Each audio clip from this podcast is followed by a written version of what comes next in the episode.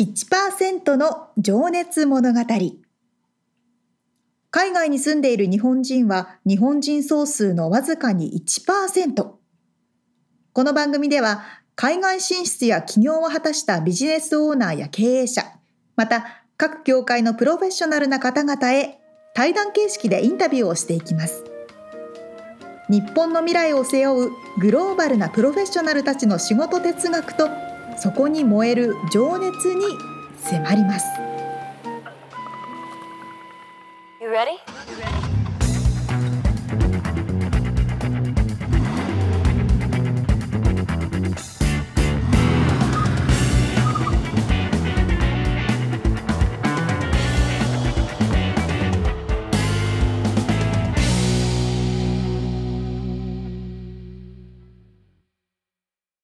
こんにちはこんにちは。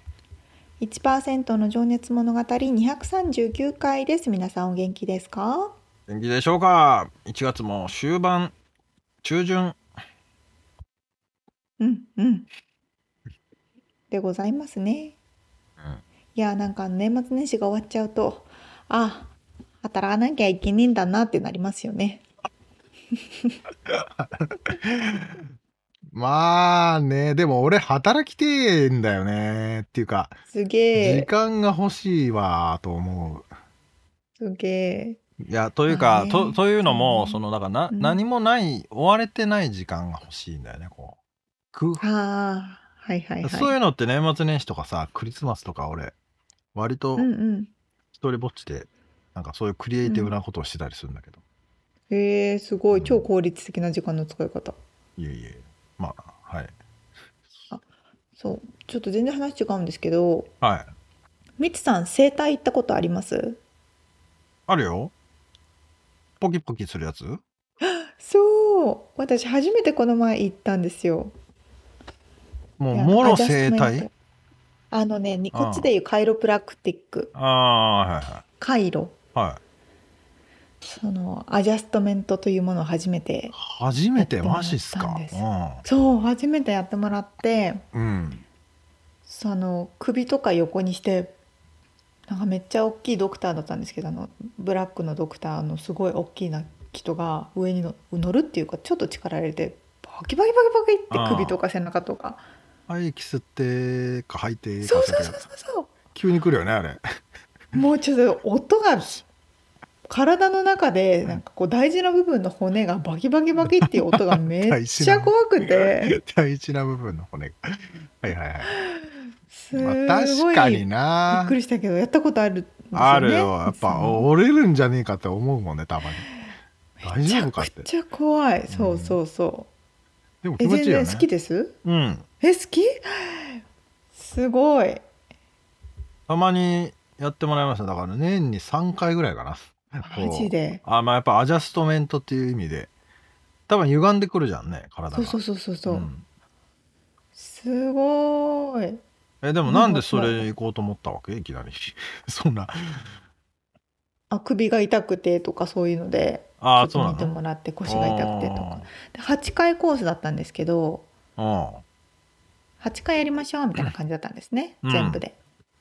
1回目やってもう私怖いから、怖くなっちゃってもうそこから行って ないもう行かないもう怖いもう行かなあそうえでもなんか楽になったなかったのそれでいもうそれよりもそ精れどころじゃない神的な負担がああそう殺されんじゃねえかみたいな なんかこ怖すぎて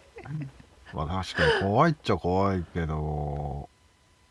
でもねいろいろな人がやっぱいるからねうんうんまあ、あとハリーもやるんだよね俺ハリー30分そのポキポキとかマッサージも入れて30分ぐらいのすところごいに行ってるんだけど、えー、うやん、はりいいって言い結ます構、うよん、ねあの楽になる気がするんだけどねえー、彼はちょっと興味あるからやってみたいかなこ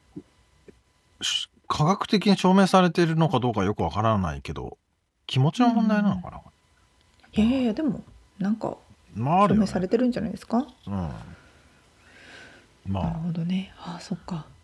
みんなもやったことあるのかなああるでしないんかねわからんすごいびっくりしたからそのびっくりしたって話うん、でもそういう動画たまにあるよね。ボキャボキってすごいなってそうめる。っちゃびっくりあわーれ見っ思てっるちゃとうビビるけどね。うんそうビビるビビるはいはいはいではではは本編入りましょうかねはい。はいえー1%の情熱物語では一人の方のインタビューを4回に分けてお届けしております今回はですねアメリカで俳優フリーアナウンサースポーツジャーナリストとしてご活躍されています青池夏子さんのインタビューの3回目です青池夏子さんってこの名前がなんか、いいね。 い今、今、ふと思いましたけど。青池夏子。えーっとですね、先週までが、なので、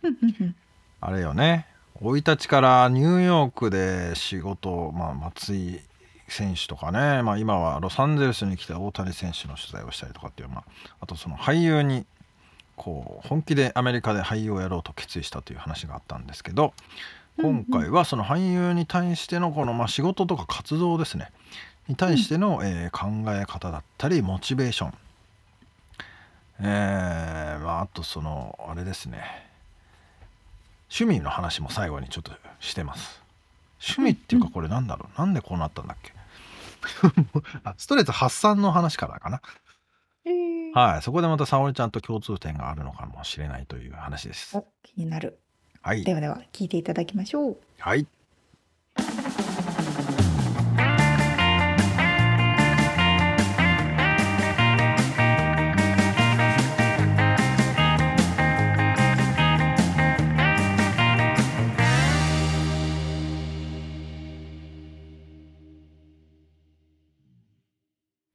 はいじゃあちょっとね今から、えー今小休止をしてきましてねはい。リフレッシュしながら、えー第3回目にな3週目になりますけどもちょっと今からはい仕事の深掘りをねしていきたくてまあちょっとその前に先週の最後の方のお話で出てた俳優とはみたいな話があったんですけど、まあなんとなくちょっとだけまとめさせてもらうと、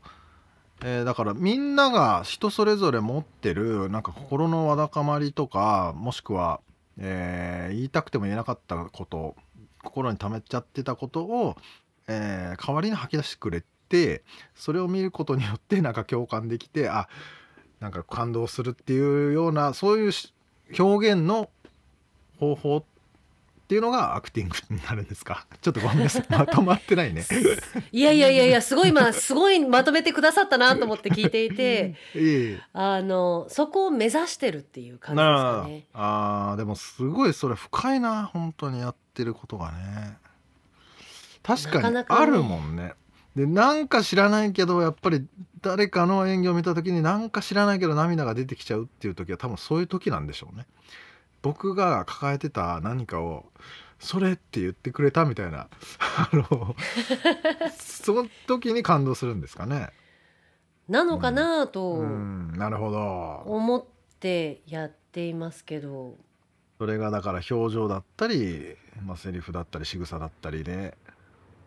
表現するってことですもんね。そう、まあなんかあの、嘘をついてるつもりはないんですけど、ん、全く嘘をつかないって、うん、なん、なんて言ったらいいんですか、全くその、ベ素ーでルをかいるってことねぶらないって素でいるって結構難しいじゃないですか。難しいできない大人になればなるほど。うん、心を許さないとできないですもんねそんなことは。だから相手が傷つくとか傷つかないとか、んこう気にせず、はいよくアクティングコーチいろんなコーチが言うのは5歳の自分はいまだ、まあ、だからピュアなこうピュアなはい親の愛情が欲しくて、はいそれを素直に欲しいと言っていたその感情を思そういね出してそれ子を供乗せてそれを怖がらずにその大人になってそういうことを言ってしまったらうんもしかして相手を傷つけてしまうとか。うん自分が痛い目を見るかもしれないっていはう怖さとかを全部取っ払ってはい、こう真のニードっていうかうん、なるほどそうですねあの子嘘をつ供はねかないように子供は素直ですからねそうですねだからす美しいのか。詩人になっちゃ った今ミツさんねじゃあちょっとすいません。そうですよえーじゃあ本当に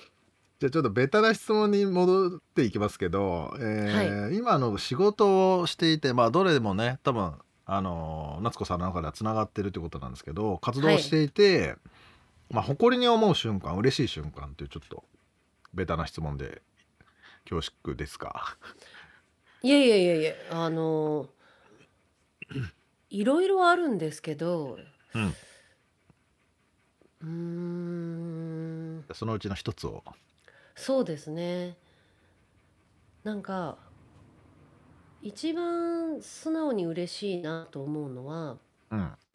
野球のコラムを書いていてお面白かったって言ってもらうことなんですよね。 めっちゃピュアですね。でも私にとってはなんかこなんですかねそこまで行くのが大変だったというか自分があーちゃんとストーリーを伝えられているとか あとはインタビューに答えてくれた選手たちうんになんかこう報いるじゃないですけどやっあーぱ時間を取ってくれた選手たちのストーリはいーを読んで感動してもらううっんてこう伝え手としてはうんやっぱりこう嬉しいことだなと。うんで、ねまあ、読者の方 がいっぱいいろんな方に読んでもらいたいなって思うっちゃ思うんですけどちょっと気恥ずかしいところもあって、うーんそうだからあの実はねだからちょっとあの恥ずかしいんですけどうーんなんかそうでも最初の頃は本当に野球が全く分からなくてで物を書くということも分からなくて手探りでやってきたのでうんあのコメントをいただいたりするとすごく嬉しいです ね。なるほどじゃあちょっとね、うんこれを聞いててもし知ってる方がいたらねぜひぜひどしどしコメントをということでそうですね嬉しいですね。確かにねコメントいただくと本当に素直に嬉しいですよね、うんそうですねなんかうんやっててよあかあった誰なかって読思いんますよね普そう通に読ねんでくれたんだと思ってう。んありがとうございますじゃあちょっとね次の質問なんですけどこれ僕みんなに聞いてるちょっと僕のあのライフワーク的なものなんですけどあのあなたにとっての仕事哲学って何ですかっていうちょっとうん質問を投げたいんで すが、難しい質問ですね。 うんですよね。まあまあ別の言い方をするとポリシーだったり、えーまあ、仕事の流儀と言われるようなものプロフェッショナリズムみたいな感じですかね。そこまで言うとき恥ずかしい感じ がしますが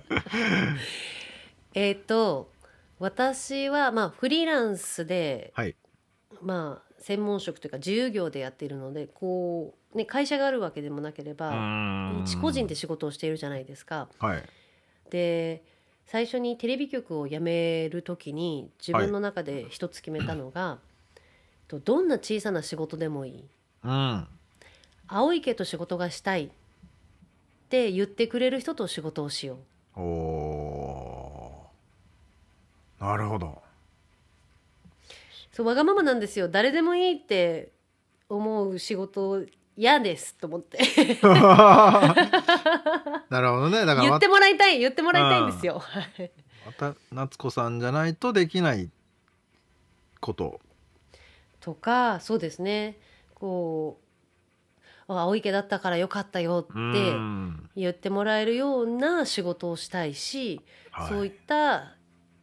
人たちと仕事をしていきたいっていう、まあそういう存在でありたいっていうのもあるのかな。そうですねうん素敵だなでもそれはでもそれをね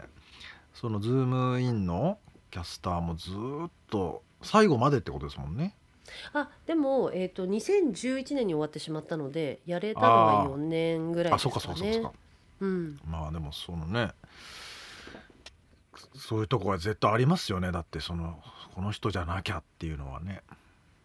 うんで言ってもらえたらやっぱりなんか頑張りたいじゃないですか。うんいやそりゃそうですねそれはそ特こにがでもうんフリーランスはやっぱり人ありきなので一番最初、やっぱりねテレビ局で守られていたところからフリーランスになった時に、はいお仕事をくださったのってまあ以前一緒に 仕事をした方だったりうんあの友人で例えば代理店で勤め始めてうーんフリーになったんでしょって言って仕事を東京での仕事をやっぱ一つ一つやっていかないとあのなかなかねキキャリア、アってはいこう経歴も積み重ねていけないし知ってもらうこともできないしっていうので、こう振ってくれたりとか、うんこうすごいこういろんな方々に助けてもらったので、ややっぱりこうそうですね、うん大中小関係なくうーん同じように頑張りたいなと思いますし、うんうん素敵なコメントありがとうございます。こちらこそありがとうございます。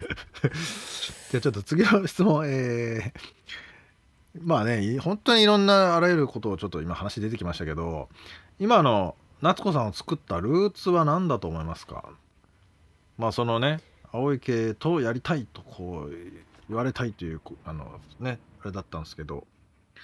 その夏子さんをか形作ってるものってい うか この3週目のテーマ本当に難しいですね。すいませんなんかいやいやいやい固まっちゃってやるいまあやここは深掘りしたいんでねでもそこ深掘りエリアなんですね。うんそうそうそう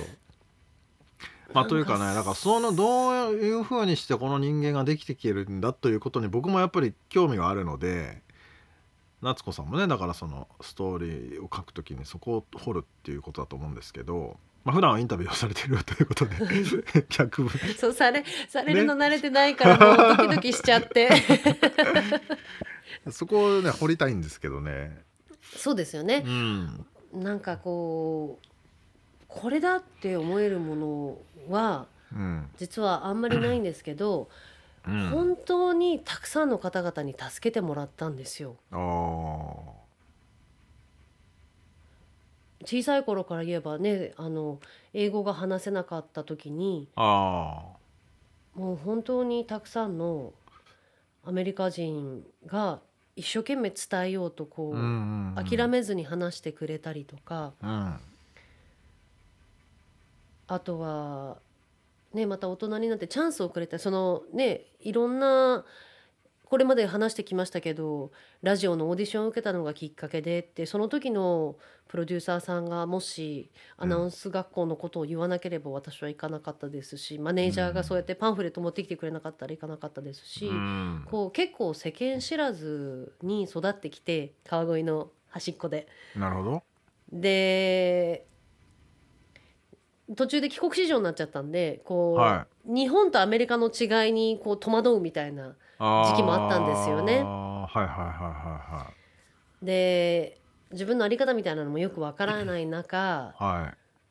こう出会った人々がこう言ってくれた一言だったりとかうんこうねそれこそだ仕事なんかも私今英語と日本語で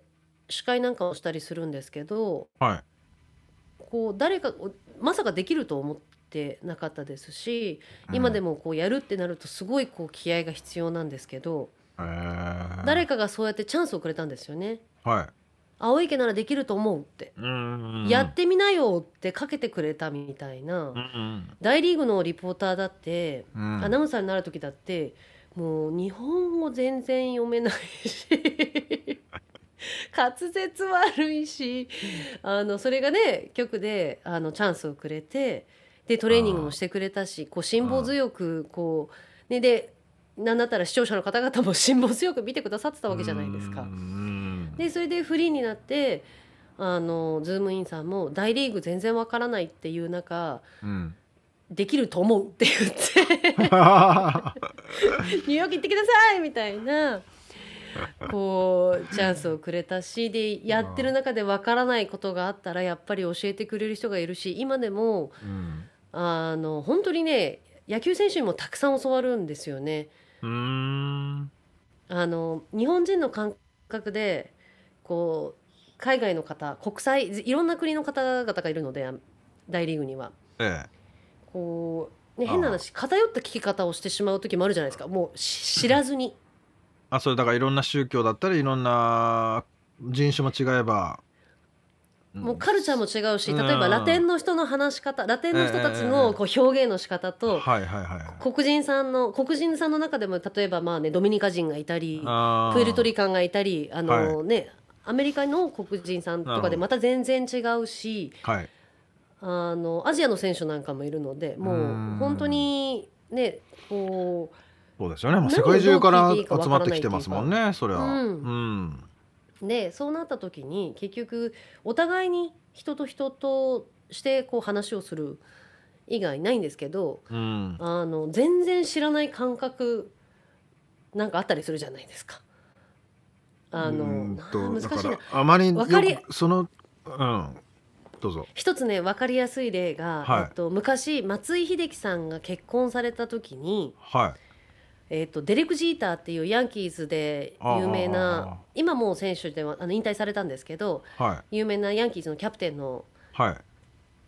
松井さんと同い年のほうイケメンがいたんですね。はいでジータからコメントもらってきてくれって言われてはでいあその松井選手が結婚するにあたってはいはいそうなんです、はいそれで、えー、とジータのところに行って はい「松井さんは結婚しました」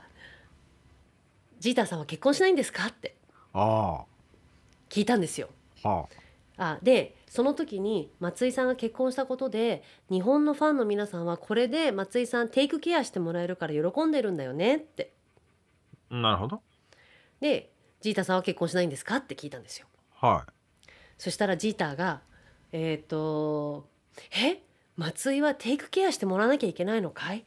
僕は自分で自分のケアができるからまだ結婚しなくていいかな」っていう答え方をしてくれたんですけどいはいその時にう「んはあ!」と思ってうん結構こう日本人の選手の方々の奥さんたちって栄養学とかを勉強したりしてすごいサポート役に回ることが多いまあんですね料理とか友人ねにもう何人ん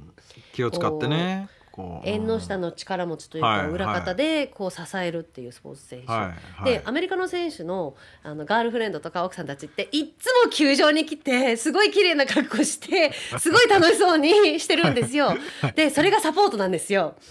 なるほどもうね全然カルチャーが違うか考ら。え方がそもそもね違うってことですねうん、あの、うんで彼らも期待してない、いいてくれることが大事だったりするし、あーなるほどねうん、ご飯だってあの球場のカフェえっ、とえー選手のうんあのカフェテリアっていうんですかね、はい選手のところでシェフの人たちが作ってくれるものを奥さんの分まで持って帰る人とかいますからね。あ ーあんまりねこちらの方料理しない方も多いですもんね。 そうですね。でもほらあの日本人の感覚からするとやっぱりプロのアスリートあーだったらまあ、そそうういいううイとメこージろがですねありますよね。気を使うんじゃいないかななんていう印象もあって。だからあのウィットで返してはくれたんですけどあー確かにあの奥さんに頼るつもりはないよなとはいはいはいはいはいこう思った記憶がありますねあなるほどねのそれこそ2009年ぐらいの話なんですけど。あーいやー確かにそれはでも全部分かる分かれるはずがないというかね難しいですね その質問の仕方っつうのもね。そうですね、うんまあでもそういったいろんな感覚の違いなんかを選手に教わりましたね、だから下東出身の選手の感覚はやっぱりはいはいはい。こう私なんかの日本のうん田舎の育ち方とは違うし、あーでもみんな同じ土俵にいてうん確かにねまあそのワールドカップとかでもやっぱりその国自体がまあやっぱり貧しい国とかでももうこうのし上がって稼ぐみたいなねあからさまにそういう意識はあったりしますしねなんかそうですね、うんドミニカ人なんかドミニカにドミニカ共和国に実は去年ホリデーで行ってきたんですけど、はいすごいこうスタイルがもうこう生活が違うといううか、ん野球アカデミーと言われるところに行くともう小学生がプロの大リーガーと一緒に練習ししてるんですけど、うん彼らにとってははいこうここでのし上がっていけばもしかしたらはい家族をサポートできるかもしれないっていう、そうですよねうんそこで世界に出たらもう稼ぐ額がもう半端ないですもんねまあまあ稼ぐ額も違いますけど、でも結構やっぱりこうモチベーションが全然うん違うんだなと思って、こう家族のためめにとあかーそうですよねはいはいはい、うん確かに確かにそういうの面白いですね。ななんかまだまだそういう知らないところをこう、まあ、知ったらそれを伝えたいっうんうんてなるほどうん、じゃあ本当にもういろんな人にこう助けてもらってるって夏子さんはこう形作られてるっていう感じなんですかね。そうですね少しでもうんなんか、その恩返しがしたいというか、ん、ありがとうございます。じゃあもう一個だけちょっと質問なんですけどあなたをまあこのね、えーいろんな仕事をこうしながら あの今日もね昨日の夜中まで、えーあれだったあ出張じゃないわそれはバケーションかあの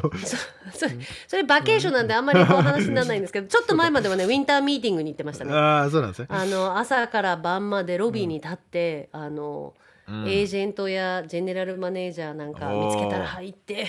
こそうそううなんですかだかねらこう今だと新しい、うえんー、と日本人選手の千賀選手どうなってますかとかあーだからそういうことってもう結構なエネルギーガッツいるじゃないですかこうこじ開けていかないといけないっていうかさこう自分から声かけて自分から拾いに行かないといけない場面が多いと思うんですけど、はいまあ、そういう時で辛くなんないですかというか、まあ、その裏側とでそのモチベーションって何ですかっていうちょっと質問なんですけど。もうね毎日辛いんですよそれや ってる時ですよねいやなんかすごいわかる僕営業をずっと11年してたんですけど。あー大変営業はにい近いっていうかもうこじ開けないといけないその時すごいパワーいりますよねどどうしてるんですかそうですね いやもうなんかだからあのこうなんとなく大丈夫かなと思いながら、あいやまあっていう時もありますしーはい大体はその瞬間に開き直りますね。あもうあの気の持ちようっちゃ気の持ちようじーゃはないいですか、はいはいはい確かに話を聞かないと仕事にならないしはいでいいものは書きたいしだかうんらそれを載せてくっていうか あのなるほどなるほどもうやるんだったらまだ開き直るっていう言葉今出たけどそれにそれがそういうあれなんですねそうやるんだったら一生懸命、も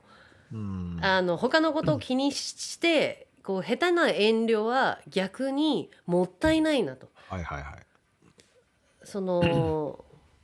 そうですね時間を割いてもらってるんだから、はい、はい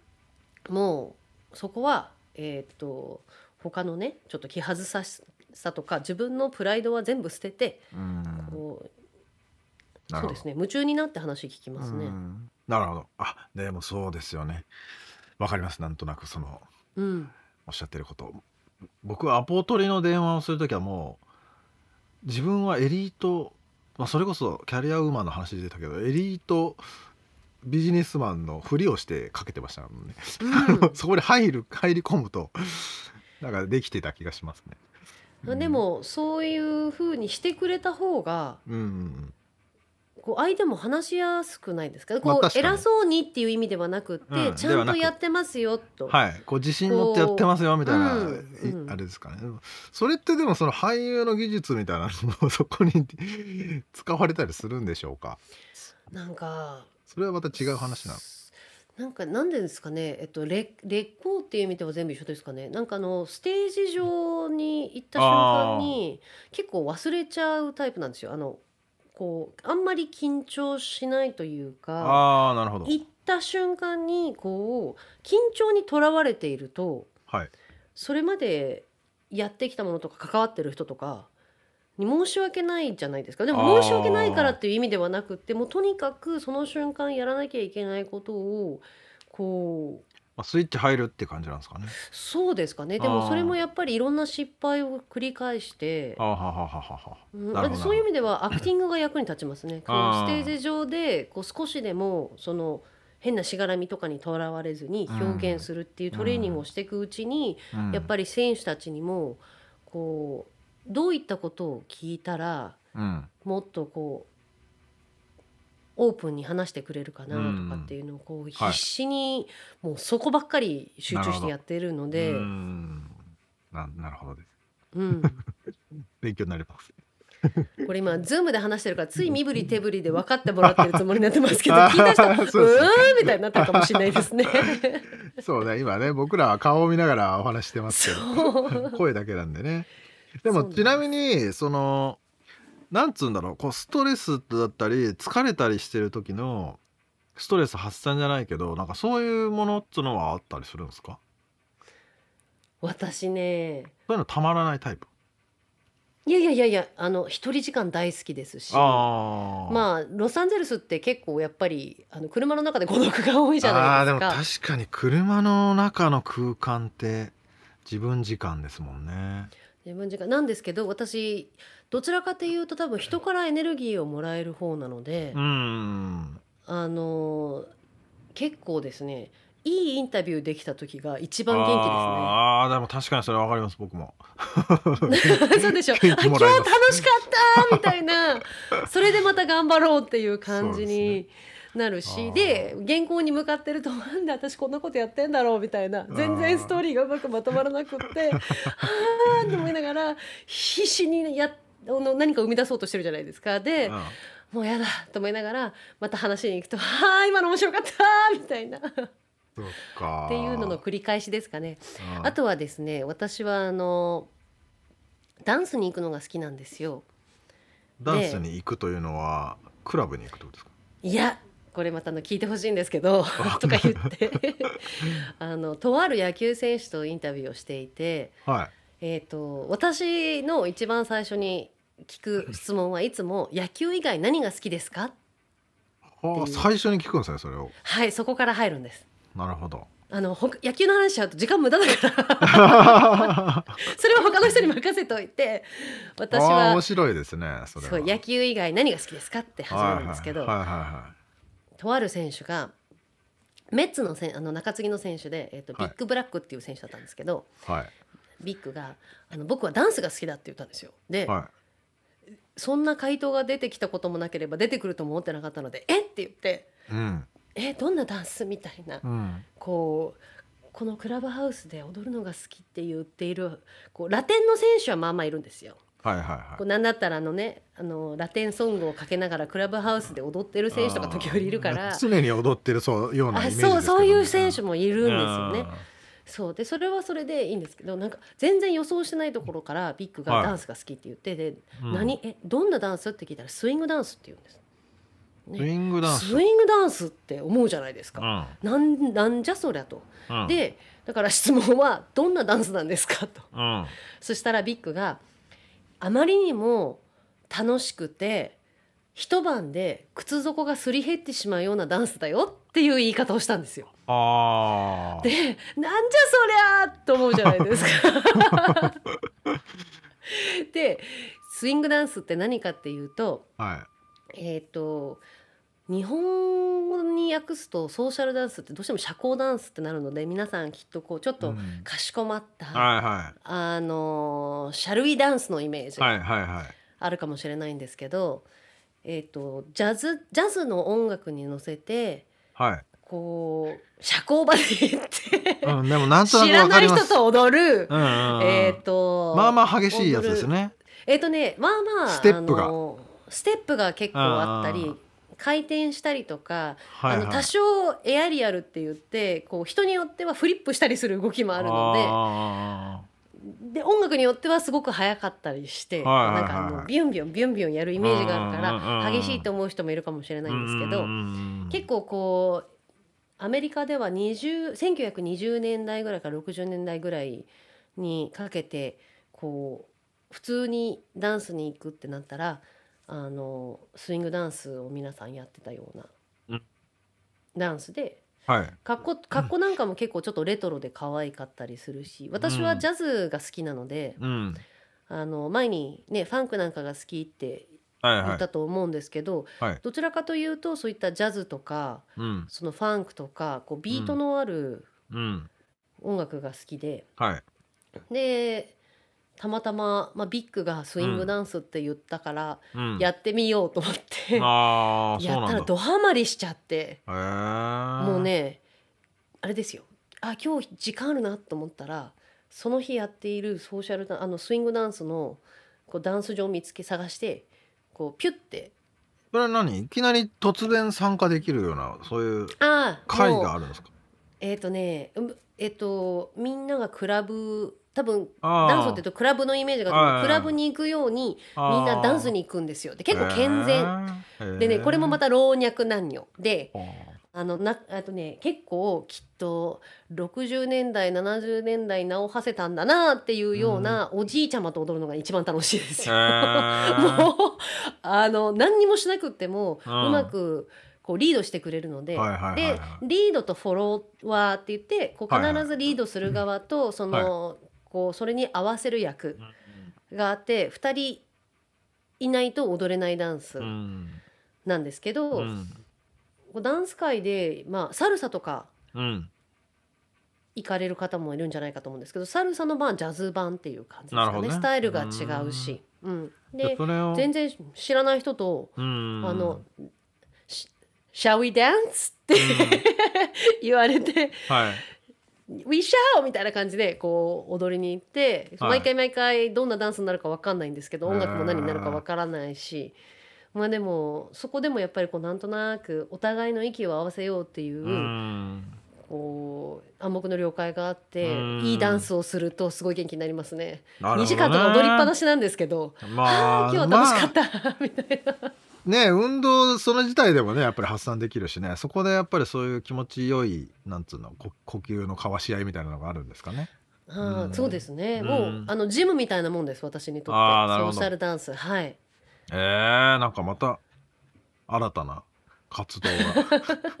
増えちゃいましたよね本当マルチだなもうダンサーでもあるというね。そういろんなダンじゃあちょっとねまあちょっとダンサーそろそろってことじじゃあゃないんですけどね、うんはい話が止まらないんでちょっと、はいそろそろ次のセクションに行きたいと思うんですけどはいお願いしますはい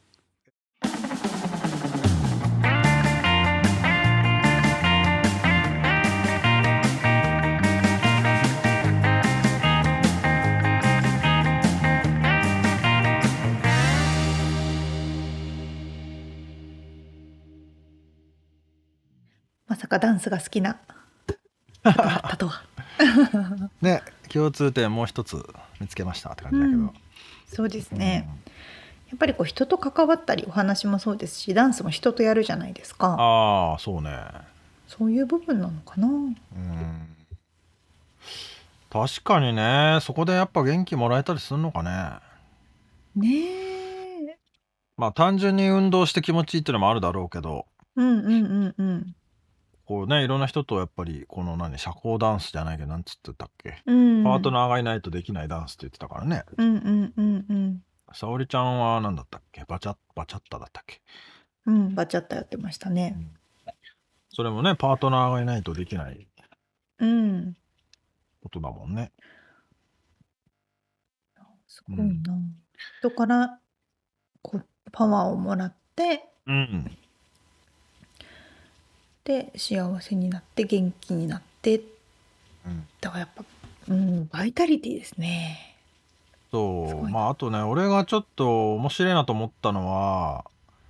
その野球選手に対してのインタビューでうんうん野球以外に何が好きですかっていう質問から入るって言ってたんですけど、うんうんインタビューをね、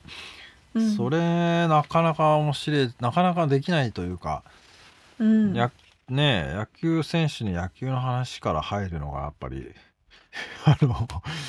あれかなと思うんだけどそこはあえてもう野球以外に何が好きっていうとこから入るっていうのはなかなかおもろいなと思って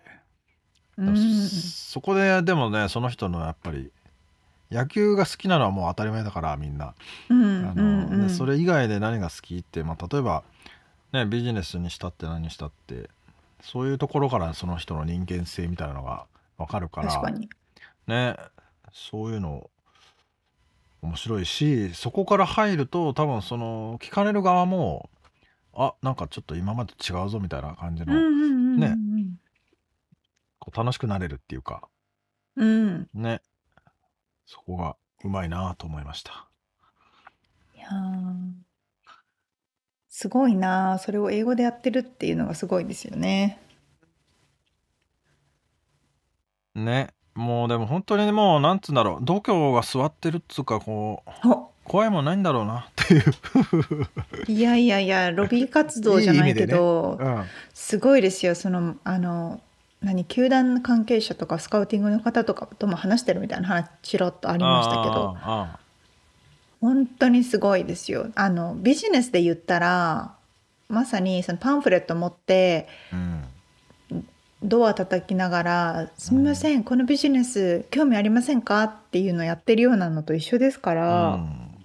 まあそれはメジャーリーグだかうんすごいらね度そうものすごい度胸がいります よすごいですよ本当にねえまあ開き直ってやるって言ってたけどねステージに立てばうんスイッチが入るみたいな、まあなかなかねうんこう理論的に分かっててもなかなかできないんだよね。あ本当にうんいや面白かった、そしてあの青池と仕事がしたいというねこう言ってうんもらいたいという、そういうのもなんかすごい分かりやすくて、うんうん、そうやってフリーアナウンサーになったっていうふうにね言ってたけどうんうんうんあ覚悟覚悟みたいなねこう、うんありますよね。仕事を振る側もそういうひパワーのあっうてんうんモチベーションが高い人とお仕事したいでしょうしねうん、いやー面白いそして元気。すごいいや本当ね本当そうですよねすごいいやいはい、やいやそして最後次回が最後かなそうですね来週が最終回になりますがあー、どんな話かな、まあ、幸せって何ですかえーそしてですねなぜかこれなんでだったかな乗馬の話だったり へえいろいろ出てくるな本当に。盛りだくさんうんまあ、あと俳優はねこういくつになってもできる仕事とかねそういうあー確かにまああと例によってえーあれですね思い出の曲とエピソードおうんなんかも聞いちゃっておりますまあそのね芸能界にいた方のコメントなんで今いる方かうん、楽しみへにえしといてくださいはい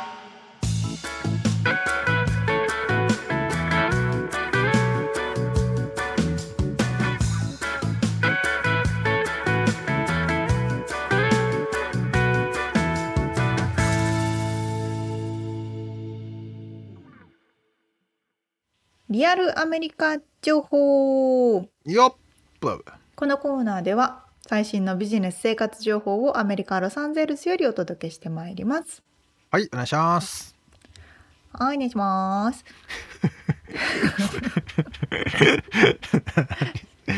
ちゃんと返してくれてありが とう意味のわかんえーっと、付き合ってくれてはいはい、入りますね。みつさんは、はい、えートラベルナースって知ってますかその話なんかしてたよねこの間ねあれしてたっ けチラッとでしょちらっとね、うんあ、チラッとでしょよかったよかっうん、いや知ら知らなかったそういう人いるんだねあっそうだてそういうだ話してたよねいつだったかあそうそうそう忘れそたうけどた。それ、そう。あそれを深掘ってみたのちょっとちょっとそれを深掘ったあー深掘いいねいっいてねちょっとつながる違うつながりがあるんですけどはあでなんでこの話になったかっていうとまずトラベルナースっていうのはそのまあ先日ちらっとお話ししましたけどあの旅行旅行看護師と言いましてだからあれだよねね医療機沙織ちゃんの旦那さんのと、いまあ、沙織ちゃんたちの家の貸してる方の家にそのトラベルナースの人が泊まりにき泊まりというか住んでいたという話だったよねそうそうそうそうそうそうそうだ、ん住んでいてはいはいそうそれで私も知ったんですけどはいはいそんなものが存在するのかっていうのでね、んんんで医療機関がこう人手不足になった時にその特定の期間だけ他の地域から飛んできてあー需要を満たすために一時的なサポートをするみたいなやっぱそっちだったのかサポートをすそるうだからちょっと助っ人でもうちょっとこっち来てよっていうふうに斡旋してるのかそういうのがあるってことねそうです例えばスターバックスのロサンゼルス店で人が足りないからあーあニューヨーク店余ってるからじゃあニューヨーク店からちょっとスターバックス LA 店に人渡すね一時的にみたいな まあさすがにニューヨークから LA まで来るのも大変だ けどスタバのスタッフのためにねまあそんなような話ねみたいみたいなねうんはなんかまあ時期的にもあのアメリカもねあの東西南北でいろんな季節が変わるのでいはその時期的に人がすごい足りないとかあの患者さんが多いとかそういうのもアップダウンがあったりするらしくいまあパンデミックの時だってね分かりやすそうく場所先によってにニューヨークだったしねうんうんうんうんまさにまさにうんうんまさにそういうのがあって特にあのなんかね歴史的にはうんうんフロリダみたいなあったかいところで、はいは看護師不足が続いてたことがあったんですっていなるほどでそういう時にあの北の方の寒い雪が降って寒ういん厳しい冬がある地域の人たちがあったかいところに行きたいっていうのもあるしフロリダでナースが足りてないっていうのもあるしその需要と供給がマッチしてその時期だけ南のな方るほどに渡り鳥のようにトラベルナースをするとか。そういうのがあったらしいですよそれをだから斡旋というか登録されててちゃんとこうデータベースを持って管理してる組織があるということなんだよねきっとね、組織なのかななんかねこういうね福利厚生とかもちゃんとしてるし多分そういう資格かなトラベルナース専用の資格みたいなのがあるっぽくて、へえ面え白いね、ーとトラベルナースになるためにはそのナース系の学位を取得するっていうのとうん多分そのトラベルナース専門のテストかなうんあ違う違う違うトラベルナースの派遣会社があるんですってああ派遣会社があるってことねんそうトラベルナース専用の派遣会社に登録するっていうのが必要らしいですなるほどそうそうそうそうそうだそうだまあそうですよね例えば他のやつと一緒か派遣業務で会計士の資格持ってて会計専門の派遣会社に登録して足りないところに会計の派遣で行くみたいなことかな、うんまあでもそのあっちからこっちに移動させるってことはしないもんね普通の人材会社だったらそこに住んでる人を、うんまあなるべくなら確かに確かに紹介するじゃんね確かに確かに確かにうん、なんかちょっと調べたらかなり大きなコミュニティらしくてうーんえーとそれって何、さらアにメリカ全米が対象なの、世界中なの、うん世界わかんないですけどアメリカ全米は対象、うんなるほど、うんうんうんで今後の見通しとしてもこの10年間2014年から2024年間の10年間でも 16%, 16成長してるからこの分野は今後も伸びていくんじゃないかって言われれてるようななんか大きなコミュニティらしくてへそう、まあ、そうするとですよ何が必要になるかと言いますとーはい、特定の期間だけ住む家が必要になるわけですよ。はいはいはいはそうでしかもそれって大体数ヶ月とかなので。いはいなるほど基本的には1ヶ月以上で、まあ、34ヶ月とかが多いのかなうんでもそうすると普通のアパートメントとかで住むと家具が家具がないじゃないですかまあアメリカは特にね日本は割と家具ありのとこも多いけどそうなんだアメリカ空っぽだもんねうんそうそうアメリカは空っぽなので、うんそうすると家具付きの家がないと困るうっんなるほどていうのがあってそういう専門のサービスを提供しているファーニッシュドファインダーっていうサービスがあったりするんですよ。うんそれはその家具付きアパートメントアパが登録されてるってことねのポータルってことねうんそうそうそうそう。でここのページの最初を見るとファーニッシュドファインダーは、えートラベルナースとか他の仕事のためにトラベルをする人のための家具付きマンスリーレンタルだよって書いてあるんですよ。あそういう人のためのなんだそう的なものがほぼほぼ専門で。へえでなんでこれをしたかっていうと旦那の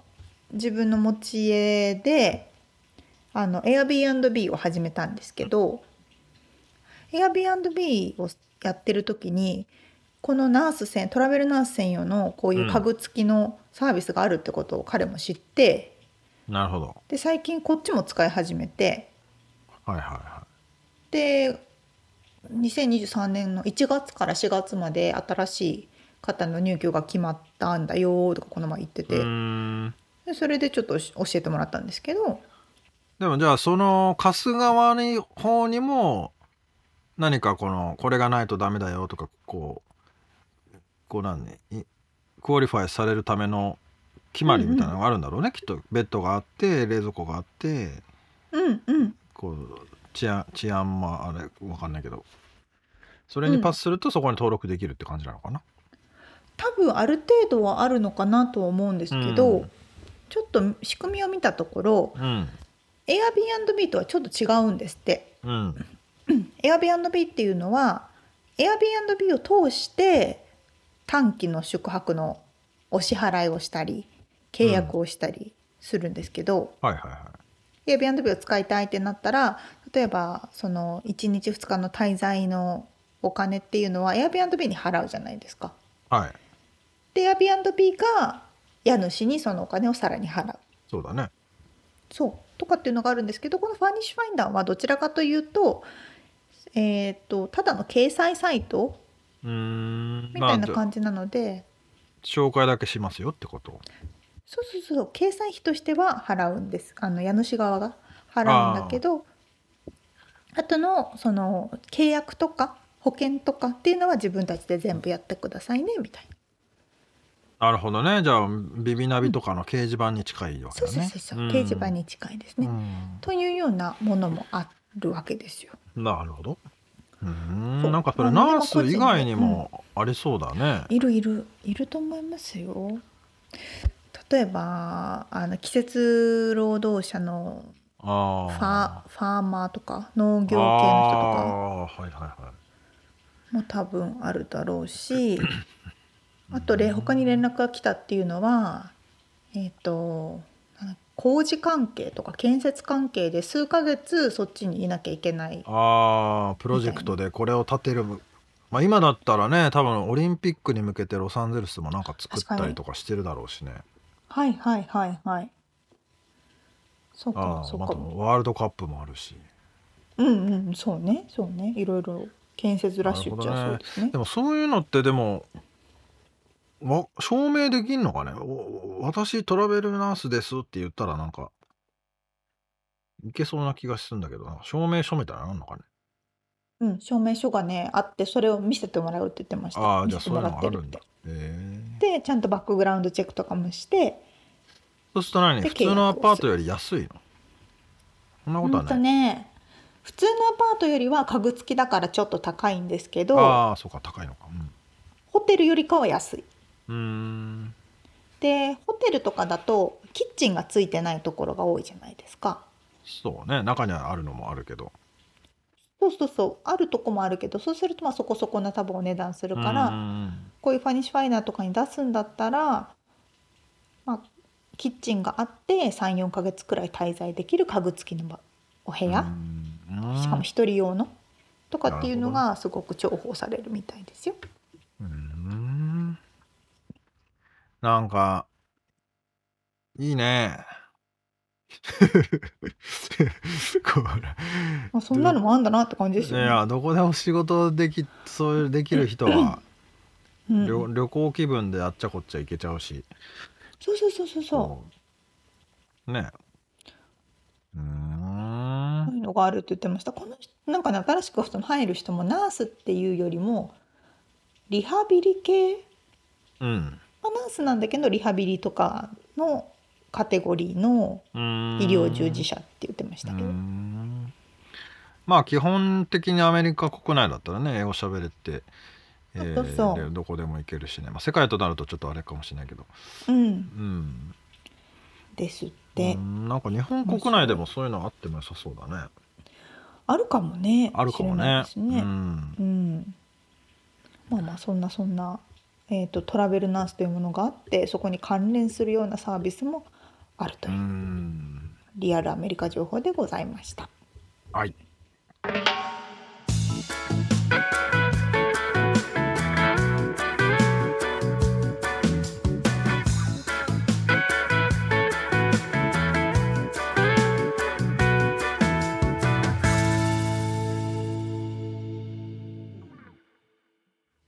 締めの質問コーナーですはいえー、っとですねまあ夏子さんの話にもあったような気がするんですけどまあ俳優フリーアナウンサースポーツジャーナリストとね、こういろんなこう立ち位置で仕事をしてるんですけどうんこっちでやったことがこっちで役に立ったみたいなあーあの時のこれが今ここで役に立つんだみたいな経験ってありますかっていうちょっと質問なんですけど伝わりましたかね、うんうんうんいやめっちゃわかります。まあ言ったらだからあのスティーブ・ジョブスのよく言う点と点がいやここで線になったみたいなそんな経験があったりしますでしょうかねちょっですね。私に関してはとりあえず点ばっかり打ってるパターンなんですね。とあっちゃこっちゃに点を 打って打ちまくっている点めっちゃ打ってでいつか線でつながるんじゃないかって思いながらずっと点のままみたいなのが多いんですけど。うんあでもそうね点そう点そうですねこれはまあ直接的っちゃ直接的ではあるんですけどうんただ高校の時に気象予報士という資格を取りまして気象予報士ねあの天気のはいお姉さんね、お天気のお姉さんおの天ね気お姉さんのなるための、合は格い資、格を取りましたと。はいはですが普通に何も使わずに、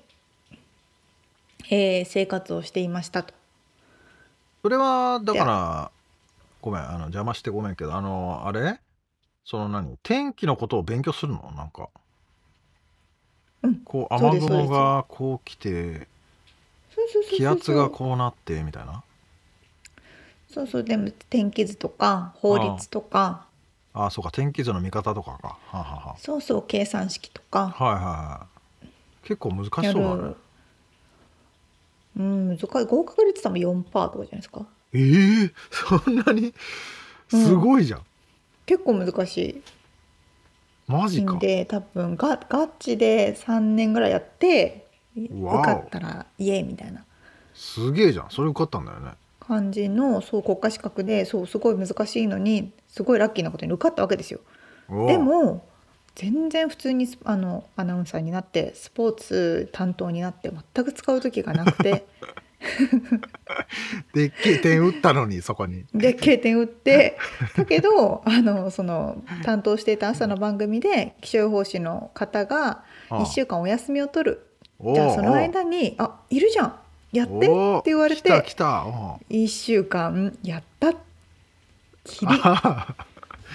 あそこがつあそこがあれねそういうことねギリねでもまだあーまだほぼほぼ点のままっていうのが多い本で当すにリアルなやつだなそれはうんそうそうそうリアルな点のやつすげえじえゃんみでつもさんあります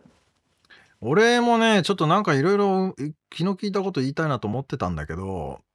出てきたのはですねうんあのーあれですわバンドをやってて、まあ、こんな話したかもしれないけど、うんまあ、曲を書いてたしょ作詞をしていはた、いはいはいはでいその時ねそれはだから20もう二十歳ぐらいですよそのバンドのあのあ青青々しいガキですよもう。いいですねだけどそのかっこいい詩を書きたいからっつって言葉を勉強しなきゃと思って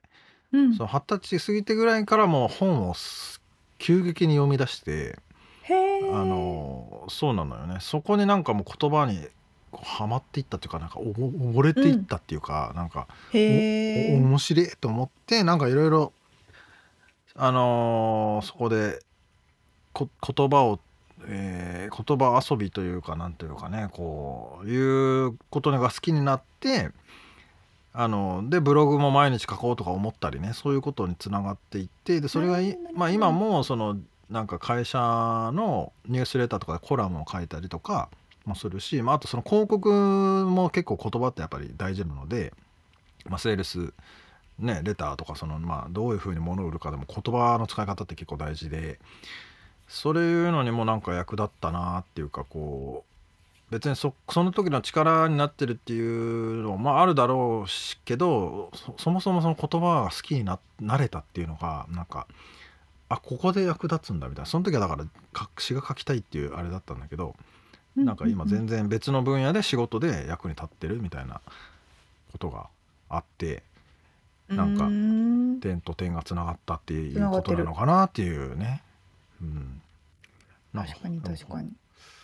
なんかサーフィンでなんかねえのかなと思ってたんだけどなんかあまり思いつかなかっあるんじゃないですか たありそうだけどねちょ今後も今後も含めてね、 まあそうだよねうんまあでも沙織ちゃんのそのでけえ点もなんか出てきそうだなそれって何更新ししなくてもいい感じなのずっとその資格としてはもう持ってるわけだよね